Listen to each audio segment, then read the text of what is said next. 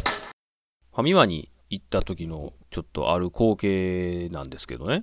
レジの横で、とまあ、おじいさんとおばあさんがいたんですよね。うんう。ん。えっ、と、おじいさんが突然、片膝ついて、ほうずっとポケットの中か、なんか、その持ってた袋の中、ずっとなんか探し出してたんよ。うん。結構長い時間、ずっとその状態やったんですよ。うん。で、やっとなんか出したんですよ。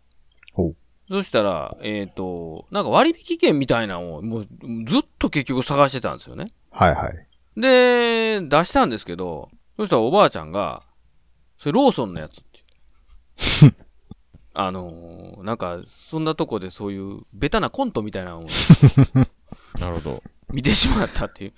おじいの苦労は台無しやったし、まあ、あの、なかなかおもろいやないかっていう話やな、それな。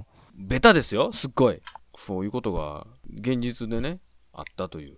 まあまあまあ、廊下の話ですね。まあまあ、老、老化ですよね。もうそれはおじいとしたら、もうコンビニもごちゃごちゃになってたんですかね。